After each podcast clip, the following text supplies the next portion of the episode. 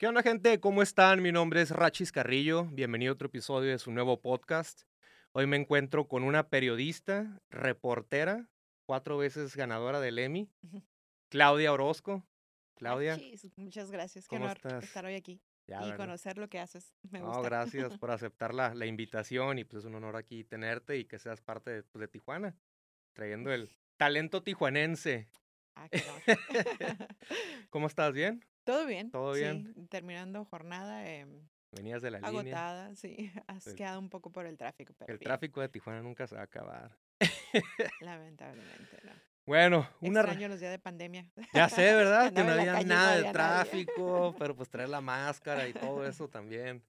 Y ahorita como la gente anda como si nada, ¿verdad? Sí. En todo Tijuana. Ya. ¿Todavía hay casos de pandemia o no?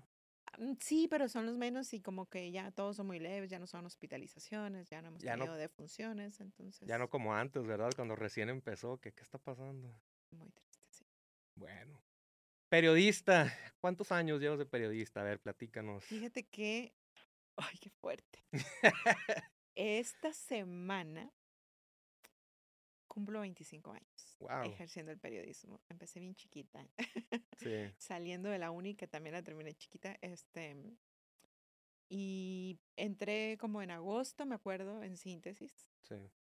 y entré no en noticias, pero en septiembre ya me contrataron para el área de noticias, así es que esta semana cumplo 25 años. No tengo nada planeado, no, ni nada, pero sí. ahora que me lo preguntas, justo voy a cumplir 25 años. 25 años de Empecé en el periodismo. 97. No, ya, ya tiene. Y por un ratito.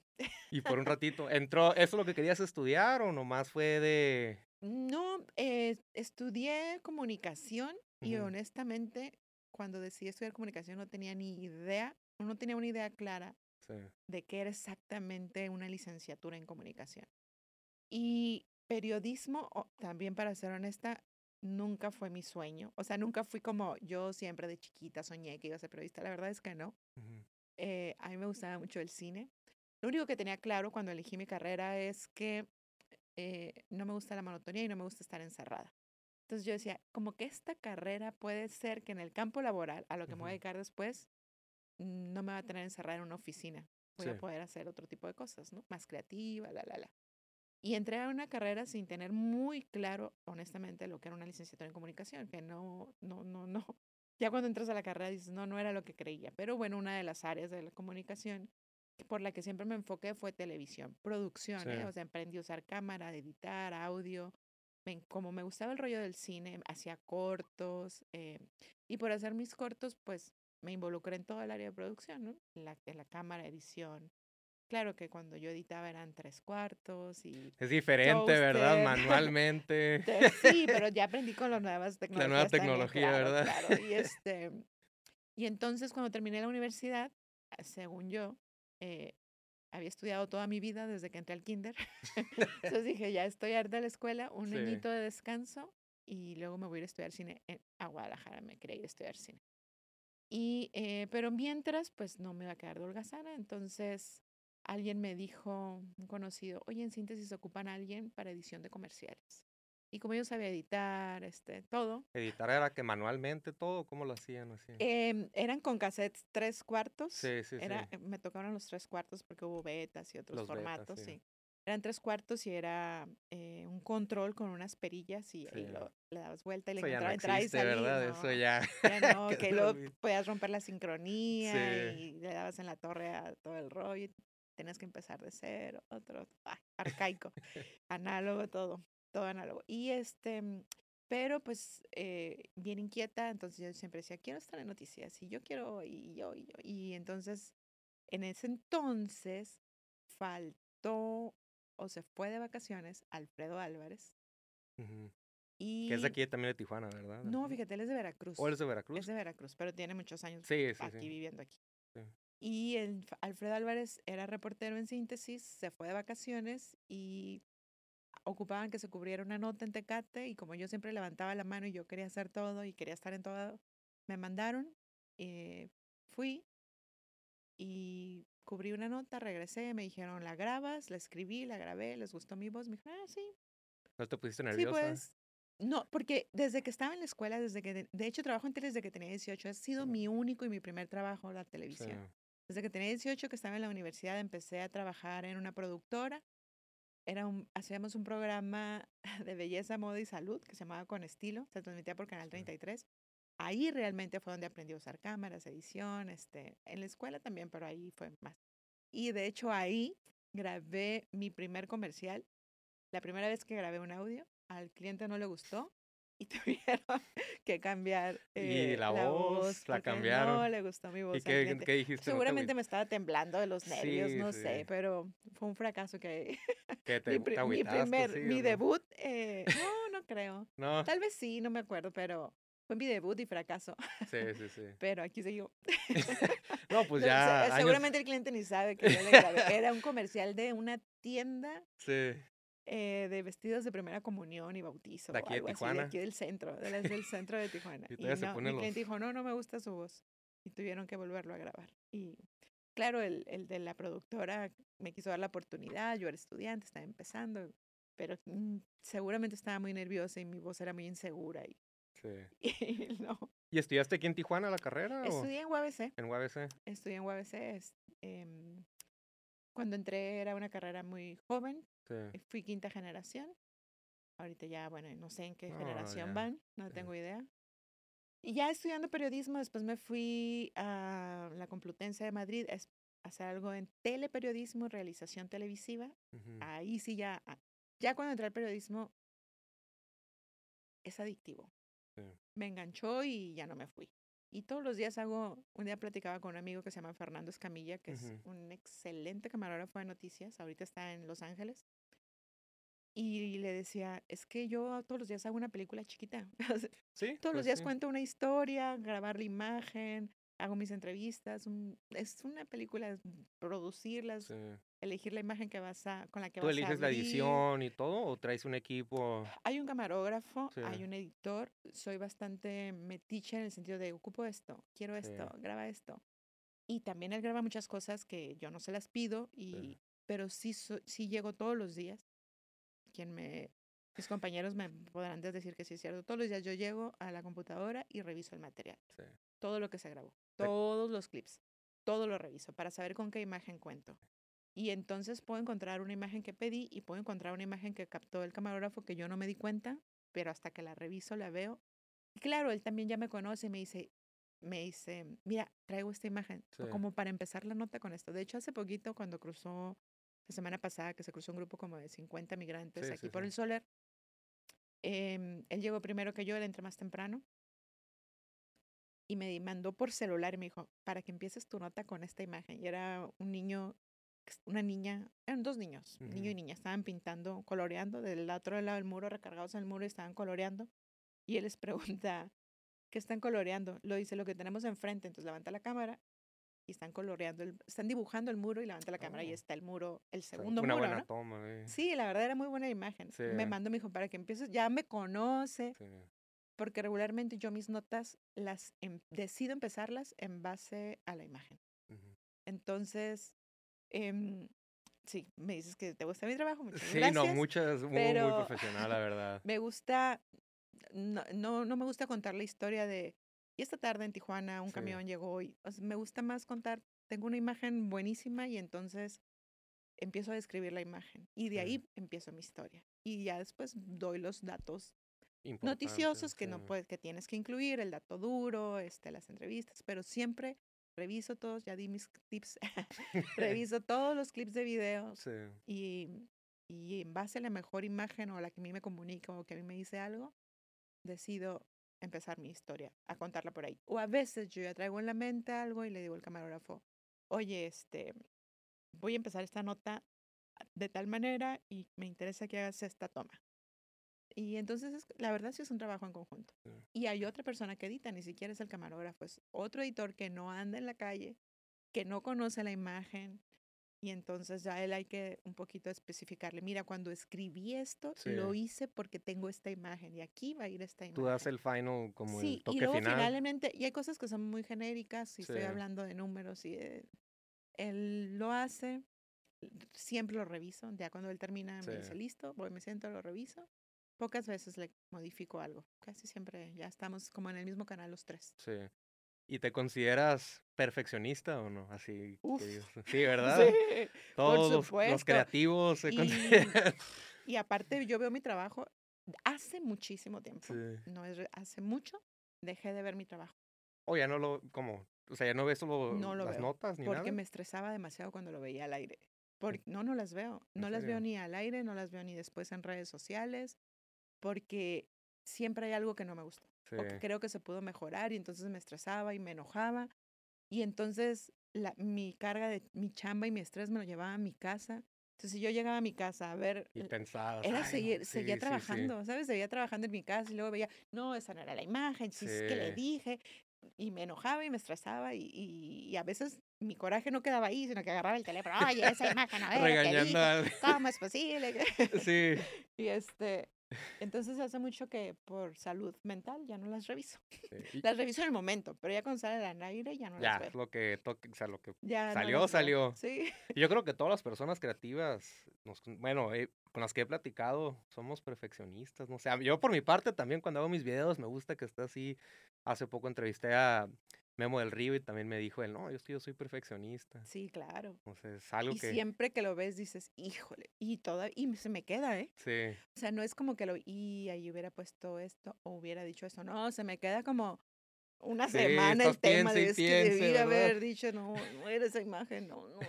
Sí, se me queda. ¿Y cómo es el ambiente, el ambiente laboral de periodismo? Pues mira, eh, entre compañeros ah, Sí. es muy, bo- no, no sé cuál es la- el adjetivo correcto, pero es bueno, es agradable, es de compañeros, de apoyo. em, claro, tienes gente con la que te llevas mejor, con la que coincides en muchos temas, eh, con la que tienes un estilo, con la que eres afín, gente que saludas con mucho cariño, aunque tengamos empresas distintas o medios distintos, prensa escrita, prensa pero eh, es un ejercicio bien desgastante Sí. todos los días. Yo siempre lo he dicho, antes que generadora de información, yo soy consumidora de información. Ujú. Todos los días, os- ahorita ya no tanto, porque ha tenido consecuencias para mi salud, pero antes lo primero que hacía, yo sentía que si yo me despegaba del teléfono pasaba algo y no me enteraba.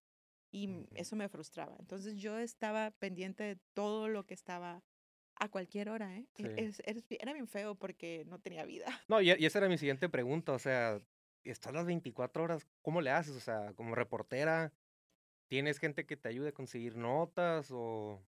No, no, no, no, es, es, es estar pendiente, es estar este, leyendo, metiéndote a redes sociales, comen- leyendo comentarios, Sí, conocidos que tienes que te avisan. Hay grupos con los, hay gente con, de la prensa con los que empiezas a hacer grupos y Sí. tus WhatsApp y alguien se entera de algo y avisa. Y si yo me entero de algo, por supuesto, también les comparto. sí, Eh, pero, pero en general, no nada más lo del Tijuana, o sea, a nivel nacional, a nivel internacional, estoy siempre leyendo todos mis feeds de mi Facebook, lo puedes abrir y todos son noticias, noticias, noticias, noticias. sí. Ya tuvo, te digo, esto ya tuvo repercusiones en mi salud, me genera demasiado estrés y, Ansiedad, ¿no ah, te...? por supuesto, problemas Sí. de ansiedad, ya he tenido ataques de pánico, este, em, y entonces le empecé a bajar. Le empecé a bajar porque no, no tenía si, si yo dejaba el teléfono mientras comía, algo pasó y no me enteré. E- Era Y una, era una, sentías- ah, no, horrible, horrible, no es bueno. Por eso digo que esto es adictivo. Sí, El enterarte primero, el tener más datos, el, y dejé de, ya trato, trato, no siempre, ujú, de, de, es un trabajo y tengo un horario laboral y nada más me pagan por esas horas, Sí. no por las demás. Y aún así, ¿eh? aún así me llegan, obviamente estoy en los chats del ayuntamiento, del gobierno del estado, de la policía, de la fiscalía, de que sí. se te ocurra. Y hay muchos que ya fuera de mi horario ya no los leo. Pero hay ciertos que estos sí me interesan y sí, los Sí. abro. ¿Y qué, los cómo te leo. sientes? de- Dices, y se me pasó esta una noticia que era una gran noticia, o, o sea, no, te sientes No, como cuando que son así muy, muy buenas noticias, sé por dónde Sí. me puede llegar. O sea, tienes tu y- contacto que dice, hey, Y, y sí, regularmente sí me entero. Y hay cosas en las que se me van, pero digo, tampoco antes sí me preocupaba por ser yo la que diera la información y ser la primera. Y ahorita ya me relajé. Sí. ya no, ya no estoy tan, ya no estoy tan preocupada por eso. tan preocupada por eso. Oye, ¿y cómo consideras que es el periodismo aquí en México? ¿Es una carrera, pues, peligrosa o cómo la ves tú el periodismo en México o en Tijuana. Pues sí. Sí, ¿verdad? Después de ver lo que le pasó a dos compañeros. Sí, Y, y últimamente está más complicado, creo, Sí. más que antes, porque antes creo que era los que perseguían a los periodistas era el gobierno, ahora ya no. no, eh, Y ya no nomás es el crimen organizado, las bandas delincuenciales, ahora vas a grabar algo y cualquier persona te dice que no y te amenaza y te corre y no te deja, se te pone enfrente. Em, y de- antes, antes, ah, ya, madurado. antes yo era bien necia y bien terca y tú no me puedes decir a mí que sí, que no, yo tengo derecho. eh, Tu derecho se convierte en nada cuando Sí.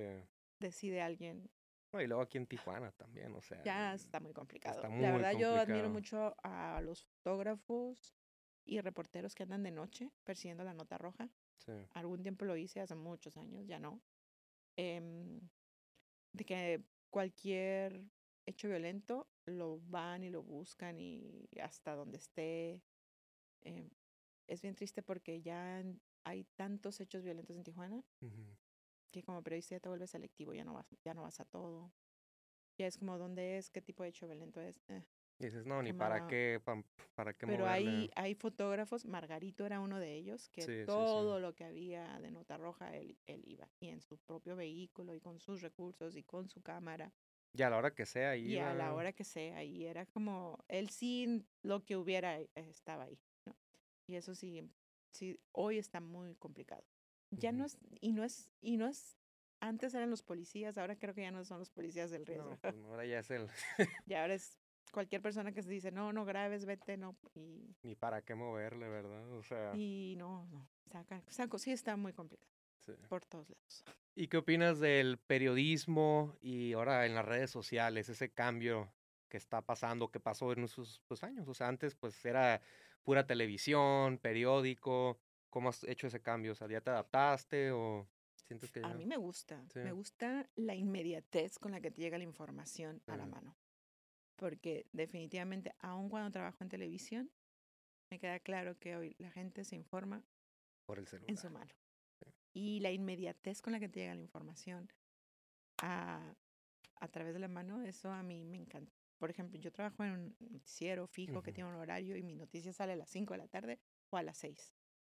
Pero cuando yo salgo al aire, eh, ya lo leyeron en redes sociales Sí, con periodistas y no periodistas, con comunicadores, con páginas, porque hay un montón de páginas que, Sí. que informan, que ni sabes quiénes están detrás de esas páginas, que incluso se roban mis posts, la copy-paste y ¿En los serio? ¿Te ponen. roban las Sí, notas y claro. todo? Todos nos, a todos los que nos dedicamos a esto nos ha pasado. Nos roban imágenes, nos roban videos, copy-paste de lo que de lo que nosotros redactamos. Yo regularmente posteo cosas, pero no doy la nota completa, no doy detalles, eso ya lo presento sí. en el noticiero en televisión, pero, ujú.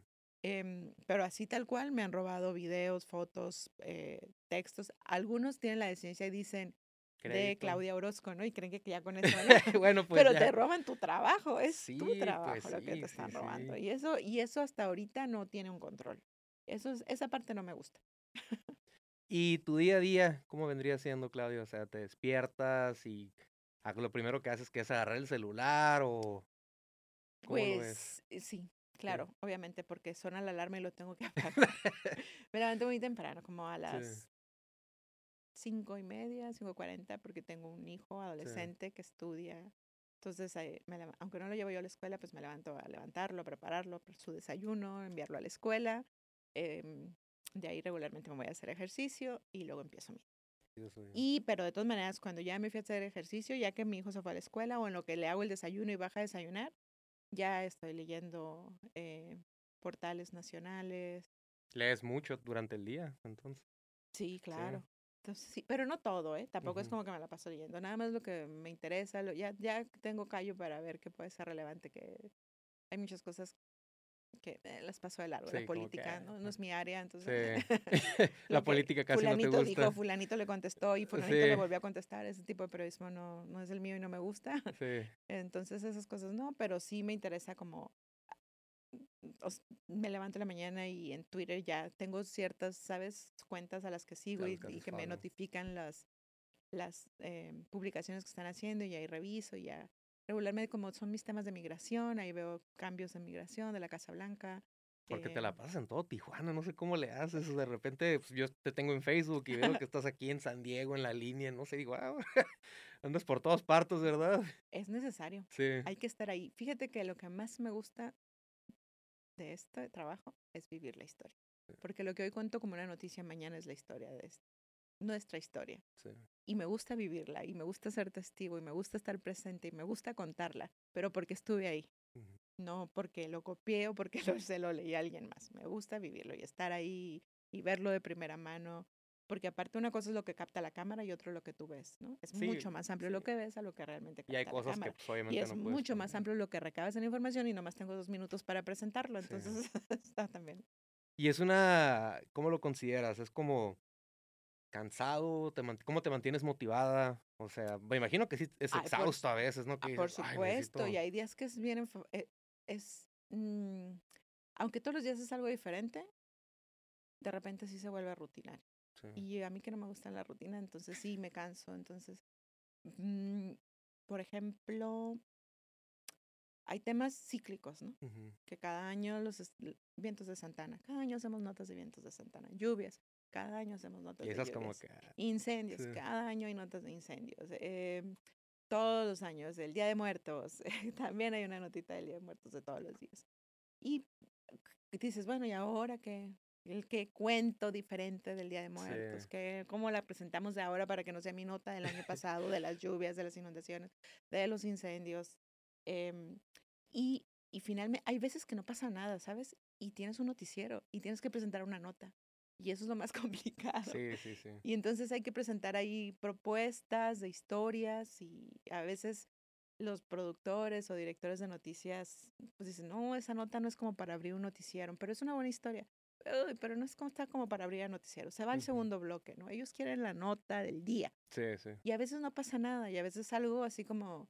Y también sales a veces con un plan de vamos a ir a cubrir, em, no sé, no sé mucho de ir a inauguraciones y ese tipo de cosas, pero em, vamos a estar pendientes porque hay vientos de Santana, va a A haber qué incendios, va a haber incendios, ¿no? Y resulta que, te voy a contar algo que me pasó una vez. Sí.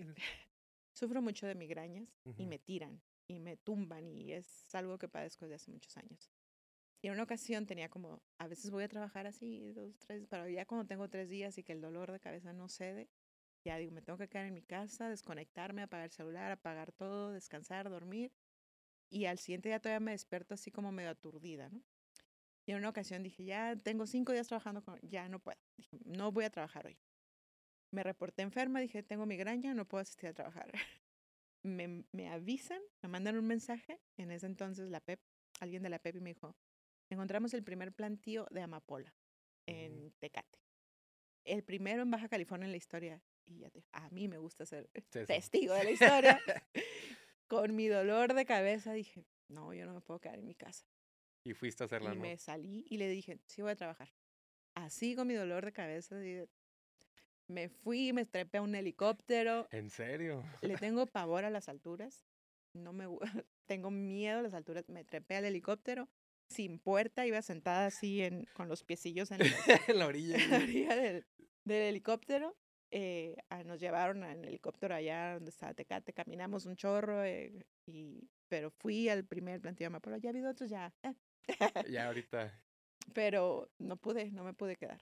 No me pude quedar. Bueno. ¿Y cuál dijeras que es el reto más difícil como periodista para ti? ¿Cuál se te hace? Uno de los retos más difíciles. Mm, a mí me cuesta mucho trabajo. Es que no sé si es un reto, pero algo que no me gusta de mi trabajo es cuando hay tragedias y tienes que entrevistar a la familia. Sí, eso está. Eso no me gusta. Y la gente quiere saber y quiere saber qué dice la familia. Es lo peor que me puede pasar en la vida. De mi trabajo, obviamente. Lo que, me que, híjole, acaban de matar a una persona y hay que hablarle a la familia para ver si quiere dar una entrevista. Eso no me gusta nada. Y eh, hacerlo, hablar, no tengo cara de verdad, pero lo tengo que hacer o la directora dice, sí, pero si no traes a la familia no hay nota. Es difícil, No, no. ¿verdad? Yo que soy periodista, si yo estuviera en el lugar, perdón por los que mis compañeros que me están escuchando, pero yo que soy periodista, que sé lo que hacemos como periodistas, y si yo estuviera en lugar de esa familia, yo no daba entrevistas. Sí, pues un Aún cuando me dedico momento. a esto, yo no daba entrevistas y no Ujú. hablaría con nadie. Y, y el tener que hablar a una persona y decirle, oye, mira, que estamos trabajando una historia de lo que le pasó. em, hace poco pasó un caso, está muy reciente, que es Ujú. el muchacho este que atropellan afuera del container. Ujú. Em, veo que la, la familia empieza a publicar de que lo que le había pasado, que era injusto, que... Y le escribí a, un- a alguien que decía que era su hermano y que estaba replicando un post donde decía que querían justicia. Sí. Dije, oye, mira, estoy trabajando, estamos haciendo la historia de lo que le pasó a tu hermano, no sé si gustaría, les gustaría platicar con nosotros, poder platicar. Y me dice, ¿y, y tú me garantizas que no nos va a pasar nada si hablamos contigo? No, No puedo, No qué puedes, triste, pero sí. no puedo garantizar eso. Sí. No lo puedo garantizar y, y, y me, digo, de por sí no me gusta hacerlo, Ujú. Pero me acuerdo que estábamos en una junta, todos los días nosotros tenemos juntas para decir las notas que vamos a cubrir en el día. Y dije, es que me contestó eso el hermano. Y honestamente no se lo podemos garantizar. Y eso es, para mí es el reto todos los días. El reto del periodismo es pues el no caer en los juegos de que la gente ahora te dice, em, o bueno, que ahora la gente se preocupa mucho los que quieren informar y que tienen todas sus páginas. No voy a mencionar ninguna, pero que hay muchas páginas que ahora todos quieren dar noticias Sí. y que publican cosas y confirmarlo, sin tener el oficio de confirmar de lo que están publicando si es verdad. Y eso también te iba a preguntar, como notas amarillistas, notas que no tienen los, o sea, los recursos, o sea, que es verídico o no. ¿Qué opinas sobre eso? Como, pues, em, es que yo creo que depende del oficio de cada, le- quienes nos dedicamos realmente a hacer periodismo, eh, regularmente es parte del oficio, ¿no? Toda la Sí. información que te llega hay que confirmarla. Si, a mí si me mandan un video, yo digo, ¿dónde es? Un asalto en el Oxxo. ¿Qué Oxxo fue? Ah, no sé, me lo mandó no sé quién. Fue en Tijuana, a lo mejor fue en otra parte y Fue en Chihuahua, fue en Monterrey, fue, es un video de hace tres años como cuando estaba la quemazón de los carros.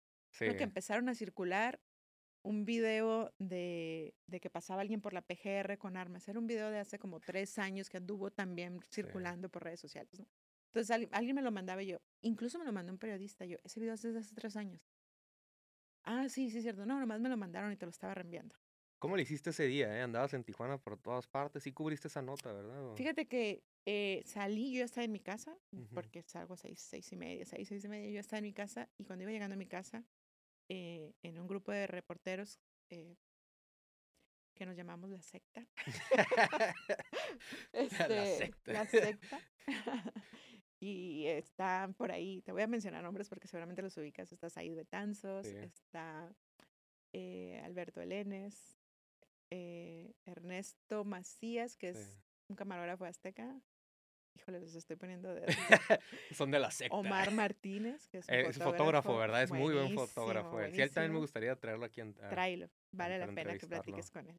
Y es un tipazo. sí, Hay otro fotógrafo que se llama Sergio Ortiz. Entonces, sí, es como son, también es de frontera de muchos años también. Entonces somos como, por lo menos ese grupito, eh, nos dicen la secta porque dicen que somos muy cerrados. Soy la única mujer, de hecho, Sí, que la somos líder. muy cerrados y que no aceptamos a nadie, que somos como una secta y que no aceptamos, pero no, no es así. Pero por lo menos yo tengo confianza en lo que ellos me dicen. Sí, Confío plenamente cuando ellos me dicen, oye, vi esto.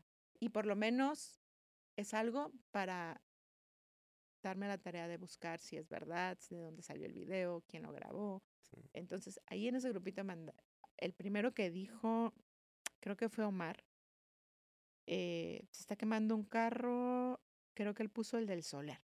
Entonces fue como, eh, Un carro nomás.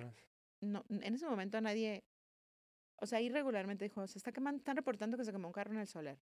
No fue como nada extraordinario, ¿no? Un carro quemándose. Y después otro de este mismo, en este mismo grupo de la secta puso, se quemó otro en el Chaparral. Y otro en, no me acu- eh, creo que era el de, mm, Pues hubo varios, ¿no? no, o sea, fueron los primeros, ¿no? Los que, los que nos enteramos. Entonces dije, ah, caray. Sí. Entonces dijo, no, no, eh, Said fue el que dijo, no, no, no, está, es lo mismo de Guanajuato, están quemando carros, son malandros, están bloqueando. Entonces yo iba llegando a mi casa, esa vez según yo iba a ir al me puse mi ropa de gimnasio y yo, ¿qué hago? ¿Me voy? ¿Me quedo? ¿Me voy? ¿Me quedo? Yo ya estoy fuera de mi horario. El Y, ratoncito, ¿no? A este, sí, sí, me quedo, me voy, me quedo, me voy, me quedo. Y luego mi hijo andaba, se había ido a la playa con los niños de la escuela, te lo tenía que ir a recoger, que lo trajeran. Y entonces yo, ay, mi hijo, y luego ¿quién lo recoge? Y yo, oiga, ¿usted puede recoger a Claudio? Está, ta, ta, ta, ta. Mi hijo se llama Claudio. Ujú. Y este, y, y, y entonces llegó, llegué, salí de mi casa y dije, me voy. ¿te vas a ir así? Le dije, así me voy. O sea, ahorita esto no es de glamour, Sí, ni de, sí, así de con la ropa notas, de lo con la ropa del, del gimnasio me voy. Salí, tengo que tomar toda la vía rápida. Y este, pero es- estaba muy complicado porque iba en el teléfono de que, ¿qué tal? Informando yo tenía leyendo. Y luego tenía toda la gente de San Diego, del canal. Ujú. Oye, esto, oye, ¿puedes confirmar esto? Oye, me están avisando de esto. Entonces, como que todo Tijuana es, eh, Orozco, es, nos Sí. llegó esto, ¿es verdad? ¿Tú qué sabes? Y, em, y entonces estuve a punto de chocar. Hasta me le di un Wow. banquetazo al camellón, que no me escuché a alguien que. Le di un banquetazo al camellón para no pegarle un carro. Sí. o sea, trae el golpe del rin, la llanta se partió. No, no me quedé tirada, pero trae ahí un pedazo volando la llanta todavía. Yo dije, o, o estoy atenta del teléfono, o que era voy, demasiado pero yo no. lo que estaba pasando en porque era, entonces movieron a otros, yo entonces yo era, yo era la que tenía que decir, hay uno en el tal parte, está ahorita uno en el caliente, está otro en frente del Car Junior, y está en ta, ta, ta, Hasta aquí en el hipódromo Ajá, también, en el el caliente. del estacionamiento. Sí. Entonces había, estaba el juego de los cholos, estaba un Sí, el camarógrafo con los cholos, dijo, ah, está él, que se vaya. Entonces eh, me empecé un poquito como a, a estar buscando la información, a estar mandando a San Diego que teníamos pues noticiero a las 11 de la noche, y estar mandando todo lo que llegaba, lo que sí se confirmaba, lo que no. Y entonces dije, no, yo me voy a regresar a mi casa y desde ahí puedo ver la información. Ver. No puedo manejar y, y checar el teléfono. Y luego envía, Sí. Orozco, ¿puedes checar esto? Orozco. Y no, dije, o checo el teléfono, manejo o me regreso. Dije, Ese día había mucho movimiento, ¿verdad? En Tijuana. Estaba también el Rosarito. ¿Cómo se llama Rosarito? el? Rosarito, el Baja Beach El Fest, Baja Beach. También estaba ese evento. que yo pensé que se iba a cancelar y ahí no, Ah, ahí no pasó nada. Pues no, dinero también. Ahí no pasó nada.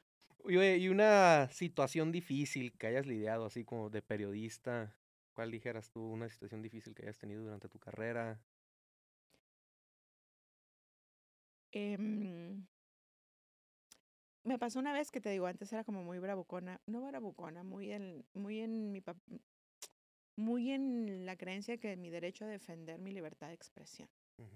Y era, tú no me puedes decir nada, yo tengo derecho a estar aquí, a grabar, informar. Y en una ocasión eh, eh, me amenazaron. Y me acuerdo que todavía necia estábamos por una esquina, no querían que grabáramos, habían levantado a una persona y, una- y no querían que grabáramos. Estaba por una esquina y todavía le digo al camarógrafo, vámonos por la otra esquina y le di la vuelta a la manzana y me fui por la otra esquina necia. Y los que estaban, pues obviamente se vinieron a donde estaban y siguieron diciéndonos cosas y entonces ya ahí como que hablé al canal y dije, oye, está pasando esto. Yo todavía muy en, muy en esa, está pasando esto y me están diciendo. Me dijeron, no vale la pena, déjalo. O sea, no pasa nada. No pasa nada si no tenemos una nota. No vale la pena regresar. Entonces ahí como que me cayó el 20 de que era muy necia de yo tengo Sí. derecho, yo puedo estar aquí, tú no me puedes decir nada. Y, y eso es lo que, que yo creo que es más. Y historia, hay historias que me han afectado anímicamente, emocionalmente, muchas. Sí. Y te voy a mencionar que seguramente te acuerdas. El caso de la rusa. Oh, Es una historia sí, que a mí- era- ese caso, sí, sí, eh, eh, sí, sí me acuerdo, que asesinó a su mamá o cómo Que era? presuntamente no Que sabemos, pero bueno. presuntamente. Todavía sigue- no, sigue no, todavía no está en la penny, pero no está juzgada y no está sentenciada culpable, pero el hecho de, de que una niña y una mamá hubieran sido descuartizadas y que se Sí. pensara que la hija pudiera haber sido, ese caso a mí me, me, me afectó mucho emocionalmente y aunque salía de trabajar, yo me iba a mi casa y iba, seguía pensando, ¿cómo es posible que hayan podido hacerle eso a una niña? Ese caso estuvo muy Entonces fuerte. son cosas que emocionalmente me han afectado ahí. Y como esas hay otras historias. Lo del muchachito del de container es una historia que a mí me afectó mucho también emocionalmente porque tengo sobrinos, porque digo, es que cualquiera le puede, o sea, no es posible que alguien vaya y se divierta y, y pueda pasarle algo así. No dejo de pensar en la familia, en la mamá. Es, o sea, me voy a mi casa y voy dándole vueltas Sí. y cosas son otros montón de historias que me han ¿Y afectado tienes- emocionalmente. ¿Tienes como algún método o algo, un psicólogo o algo para que te ayude a sacar? Porque imagino que has visto muchas cosas. o sea, Debería, pero no. ¿Qué dices tú? No, no, no, lo tengo. hemos, em, de repente hemos intentado algún grupo de periodistas, platicar con psicólogos, em, y básicamente nos enseñan pues que hay que meditar, que hay que dejar eso allá, que hay que aprender, no sé cómo. Pero quieras o no. No sé cómo, de verdad, psicólogos, no sé cómo. Eh, sí medito y a veces en la mañana hago ejercicio y luego me quedo mis cinco minutos de meditación y para empezar mi día. No sé cómo despegarme de las cosas. Mi mente es más fuerte que yo. Y es que, pues, a ti te toca ver todo, o sea, estás literalmente en la escena. Y aparte, una cosa es lo que vemos, y otra cosa es lo que contamos, y otra cosa es lo que podemos presentar en televisión, y otra cosa es lo que podemos presentar en redes sociales. Imágenes, videos. nos llegan fotografías, no las publicamos, pero nos llegan fotografías de los homicidios, de cómo le entró la bala, del niño este que si lo mató o no lo mató el perro. Sí. ah, ese estuvo. Había que ver las fotos, ¿Te tocó ver fotos y todo? Había que verlas para, para ver la versión de si había sido o no había sido el perro, había que verlas. Entonces son tipo de cosas que todavía lo tengo en mi memoria. Y así otras historias. De verdad que no sé, yo, aunque apague mi computadora, me sirve carro y voy camino a mi casa y voy pensando y pensando y diciendo, ay, pobre señor. También el caso que dije, pobre familia, pobre chaval, el del cosplay, ah, sí, también, un muchachito de aquí de Tijuana. Que no, o sea, que no había razón para que le quitaran la vida y todo. Yo iba a mi casa y pobre, pensando en su familia, en sus papás y como la me da mucha tristeza que, me da mucha tristeza que no pueda salir y que, que, pase algo así, que no pase nada, o sea, es, no pasa nada. ¿Eres de Tijuana? ¿Sí eres de aquí de Tijuana? Eh, crecí en Tijuana, no, no soy de aquí, ni tan, nací en Guadalajara, crecí en Mexicali y crecí entre Tijuana y Mexicali. O sea, iba y venía, iba y venía, iba y venía toda mi vida. Y ya vivir aquí hasta que entré a la universidad. Ah, eres tijuanense, como quien dice. ¿Te gusta Tijuana? O sea, es Me gusta mucho la frontera. Sí. A mí me gusta.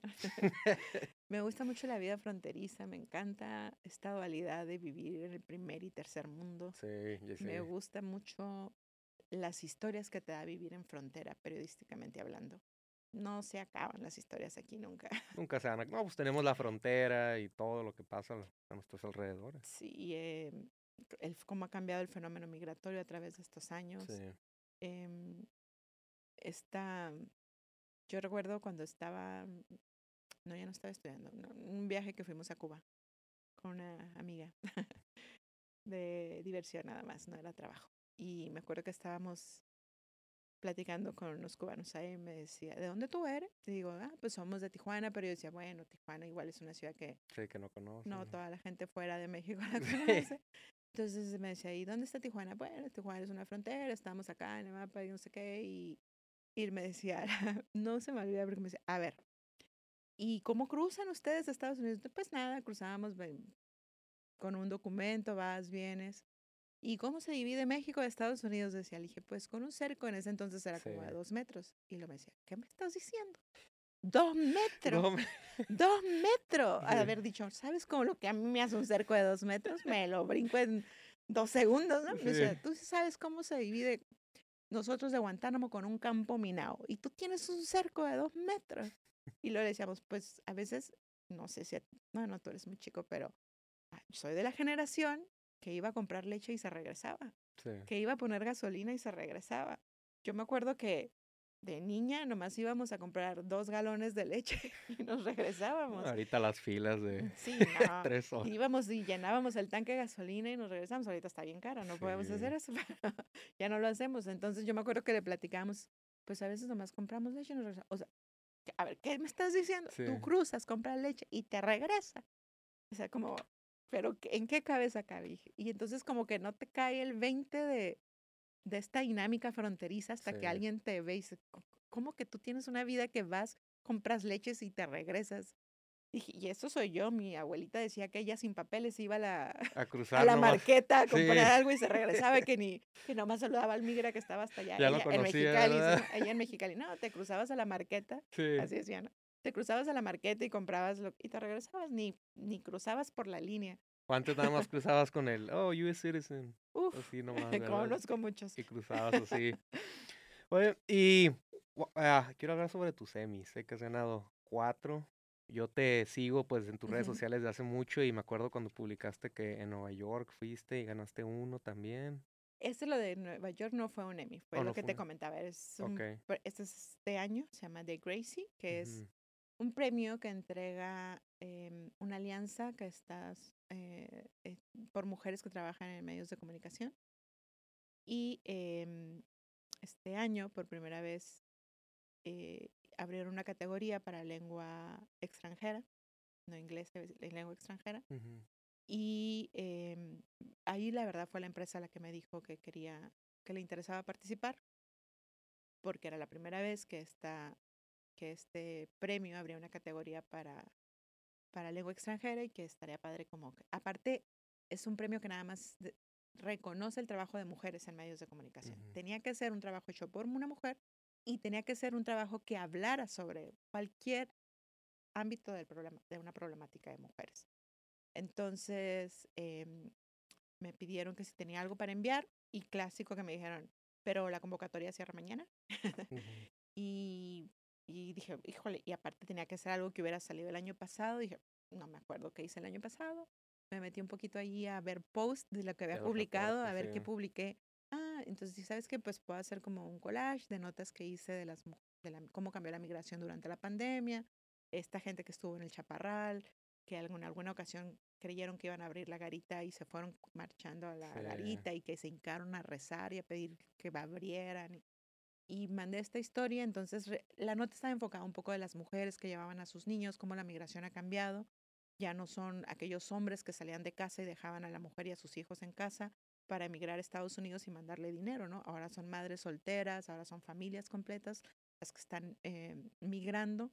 Es una migración muy distinta a la de hace años. Ahora son mujeres solas que vienen con sus niños de brazos recién nacidos, intentando llegar a Estados Unidos de una manera diferente. Ya no cruzan el cerro, ya buscan Sí. en fin, ¿no? Era, era, estaba enfocado como en eso.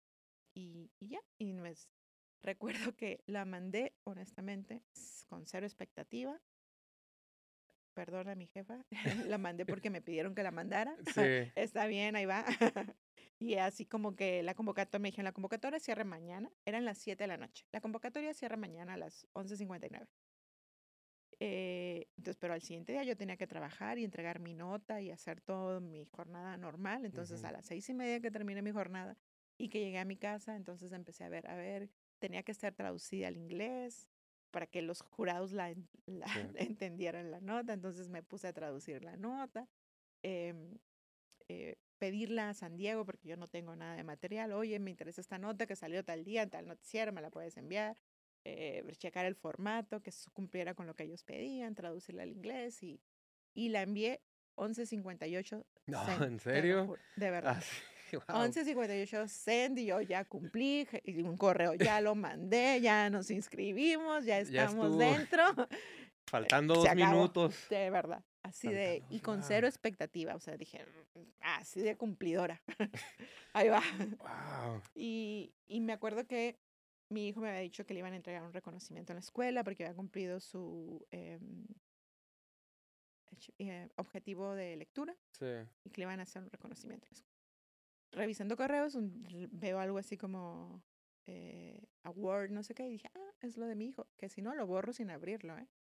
Si mi hijo no me hubiera dicho, madre, traigo un reconocimiento de la Sí. escuela y va a ser por los papás por Zoom, ¿no? Entonces dije, ah, al hacer la liga para la entrega del reconocimiento, lo abrí y ya decía que el jurado había decidido que, Wow. que mi trabajo eh, se ganaba eh, el premio de Gracie, así se llama, de Gracie, en la categoría de lengua extranjera. Por, eh, ahí no era nominación, los Emmy son nominaciones. Tú vas a la premiación y hay nominaciones y ahí ya dicen Ahí todavía no sabes si eres Ajá, ganadora o no. Ahí no sabes si eres ganador o no. Aquí, desde que llegó el correo, me dijeron, eres ganador y la premiación es Nueva York. Yo, ¡ah! Vámonos para Nueva York, ¿verdad? Nueva York. Sí, vi las fotos que andabas publicando allá en Nueva York y todo. Y y- así nos fuimos. Y los Emmys es, em, o es la Academia de Televisión en Sí. Estados Unidos. Fíjate, es la Academia de Televisión, la misma que premia los programas que todos Sí. conocemos de tele, pero tienen como capítulos. Entonces tienen un capítulo que le llaman mm, Pacífico, South. Pacífico. Entonces no compito con todo el país, la verdad. Eh, los Emmys que nos hemos ganado yo y los que se lo han ganado aquí en Tijuana, competimos con medios que regularmente se ven Las Vegas, eh, Palm Spring, no compite Los Ángeles, San Diego, pero estamos igual medios nacionales, digo, perdón, eh, gringos y ahí sí compites igual. Igual. En la misma categoría, español e inglés. No hay, no hay nada como exclusivo para español. Compiten todas las categorías. Y ya ahí ya me retiré. Yo creo que ya tengo cuatro y para la vanidad ya es suficiente. Ya, Ya ¿verdad? no voy a mandar nada. No, Y si te dan y si como mando una. uno, me jalan la oreja. Tú dijiste que ya no, ya no, voy- ya no voy a mandar nada. Ya me retiré de los Ya. Emmys. Si te dan como un trofeo, una Sí, te dan un Emmy, Un Emmy, sí del te dan un sí, Emmy. sí, sí, wow. sí, sí, Y dan la tienes tres de esos. Cuatro, tengo Cuatro. Tengo cuatro, pero el que más satisfacción me da, y si me permites la voy a Sí, contar, sí, sí. fue una vez que eh, me fui de vacaciones con mi familia al Chepe, al tren de Chihuahua.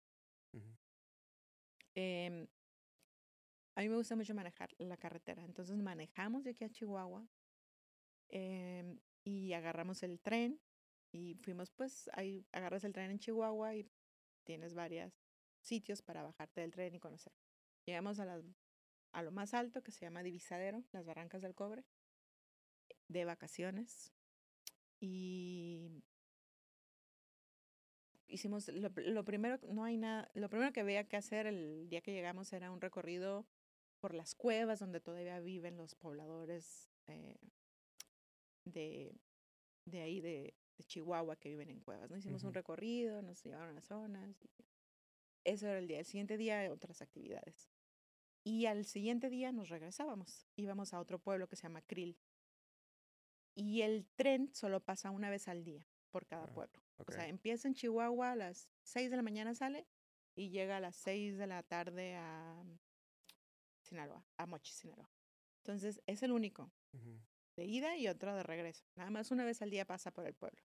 Entonces, pasaba por Divisadero, creo que a las 3 de la tarde. El, al hotel había que dejarlo a las 11, como dejas todos los hoteles regularmente.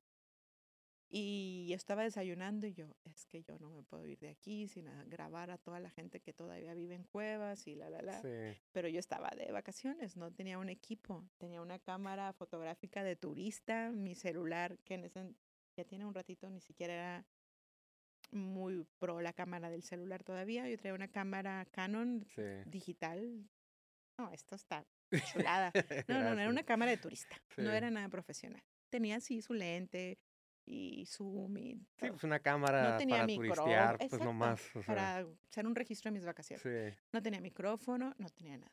Entonces estábamos desayunando, nada más iba con mi esposo y mi hijo. Digo, es que yo estaba, dije, ahorita donde les diga que quiero grabar, me van a decir, estás loca, vienes de vacaciones, ¿cómo crees? Estás, no es posible que sigas Sí. trabajando aquí. Es que yo estaba pensando, me gustaría ir a grabar con mi, la cámara. Este, no sé, me- es que está bien canijo como viven todavía en las cuevas y la, la, la, pedraditos y no Y que- ya cuando me dijeron, pues si quieres ve, aquí te esperamos. Ok, corrí. Dije, son las 11, el tren pasa a las 3. Dije, tengo, uff, cuatro horas, me sobra. Me subí con mi cámara y lo mismo, el mismo corri- corrido que había hecho con guías, me lo aventé sola. Fui a las cuevas a, a tocar puertas, nada más había hombres, no había mujeres. Guau. Las mujeres son las que salen a vender, los Sí. hombres se quedan en Bien a casa. gusto. Sí, entonces ahí le toqué una puerta a un señor y lo- le dije, oiga, mira, es que quería ver si me muestra. ta, ta, ta". Total, que el señor accedió, bueno, Sí. un señor joven. Me enseñó su cueva, cómo vivía, grabando yo con mi O camarita. sea, y literalmente viven en cuevas. o sea, Viven en cueva- cuevas, total. Y Guau. es bien notorio porque todavía hay mucho hollín en la piedra donde, Sí. donde ellos viven, ¿no? Y me enseñó ahí, estaba coci- cociendo frijoles en un fogón, su Guau. cama sobre ladrillos, los colchones. Entonces era como un hueco de piedras, ahí nada más le pones una puerta y esta es tu casa. Ujú. Y entonces me mostraba ahí cómo vivían, su cama, su despensa, y ya me decía que su esposa iba a vender, que él se quedaba a hacer máscaras, tallaban máscaras de madera. Sí. Este, mm, y ya em, lo entrevisto con mi camarita, sin micrófono. Entonces me pongo la cámara en otra piedra, hago mi stand-up yo solita, Sí. este, en, en una como un barrote ahí de, yo sí aquí, la, no sé qué, la, la, la. Pero ya de ahí, ya me fui con ojo pero todavía a todos los demás pueblos, ya me fui grabando, ya fui, como- yo ya llevaba la idea de, Sí. de hacer algo, ¿no? Algo de cómo viven todavía ahí, este, ¿Y qué opina tu Chihuahua. familia? Tu esposo, o sea, de tu carrera y eso. ellos ya me dicen como que no están tengo remedio. acostumbrados. Sí, como que no tengo remedio. Como sé. que este no te veo haciendo otra cosa, el día que dejes de hacerlo te vas a mm, ¿Cambiarías de carrera? O sea, o dijeras A tú, veces sí quisiera, ¿eh? Sí, ¿Sí? lo he pensado. ¿Qué otra cosa te hubiera gustado estudiar, haber estudiado? Decoración de interiores. ¿Decoración de interiores, en serio? Me gusta. O sea, un cambio. Nunca lo he estudiado, nunca lo he hecho, pero a lo hago en mi casa. en- No, pues nunca es tarde. Sí, siempre me he inscrito a cursos Sí. en línea, pero ni los, ni los, me inscribo y ni los he podido seguir. El periodismo está Pero por acá, siempre ¿verdad? digo, no, un día, un día me voy a retirar y me voy a dedicar a hacer, no sé si pueda vivir de eso, pero aunque sea voy a curar mi casa, la de mi mamá, la de mis hermanos, este, y lo Un que hobby. se pueda. me Y- gusta. ¿Y qué le dijeras a la nueva generación que quiere estudiar periodismo? ¿Cómo la ves? ¿Qué le dijeras a ellos? ¿Qué consejos les dieras? No, no sé, no, no me atrevo a dar consejos No, a no te nadie. a dar consejos. No, no, no, pero lo único que es que sean, bueno, a mí que me gustaría de los futuros periodistas a los que voy a leer, eh, que hagan, que ejerzan el oficio de manera honesta, cumpliendo con los principios realmente del periodismo, de confirmar la información, de no preocuparse por ser el primero de informar, sino de informar correctamente, información confirmada, em, que no difundan cosas que no estén confirmadas porque lo único que hacen es difundir rumores que pueden crear pánico, que pueden crear em, serios problemas en la sociedad. Como es cuando el- andaba el rollo de las camionetas Sí. blancas, que por más que dices no es cierto, no es cierto, la gente se lo cree. De verdad se lo cree.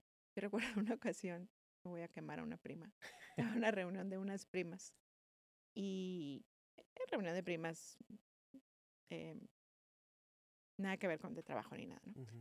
Y una de estas primas dijo, en la plática de todas las primas en la que yo estaba presente, que sí, que si había una camioneta que se estaba robando niños, que ella sabía que porque la amiguita era prima de la tía de la escuela de no sé dónde, donde había llegado una camioneta y había tomado fotos a los niños y sí se estaban robando los niños, pero los medios los compraba el gobierno y por eso no decían a yo. Así directo en el cora, yo, Sí. ¿qué?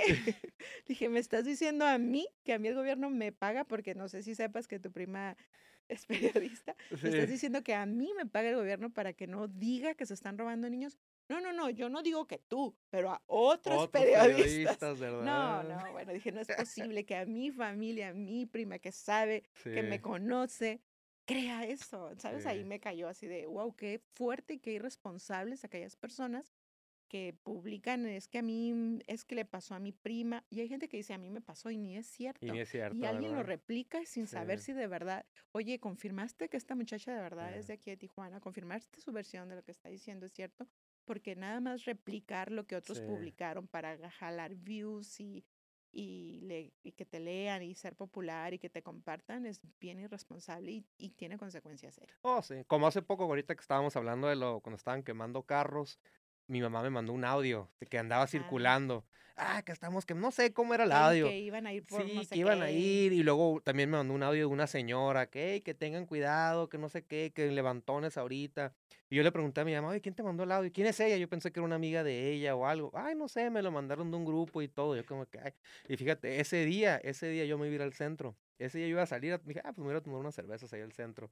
Pero pues ya mi mamá me avisó lo que pasó y dije, ay, me hubiera quedado sin taxi porque me iba a ir en taxi. pues Sí, dije, sí, ¿cómo sí, hubiera regresado? Sí, sí. Y pero bueno, ya todo está bien. Cierto, sí. em, sí, está bien complicado. Y yo también, ¿qué otra cosa fue así de que cuando fue el rescate de, bueno, no fue rescate, cuando soltaron Ovidio.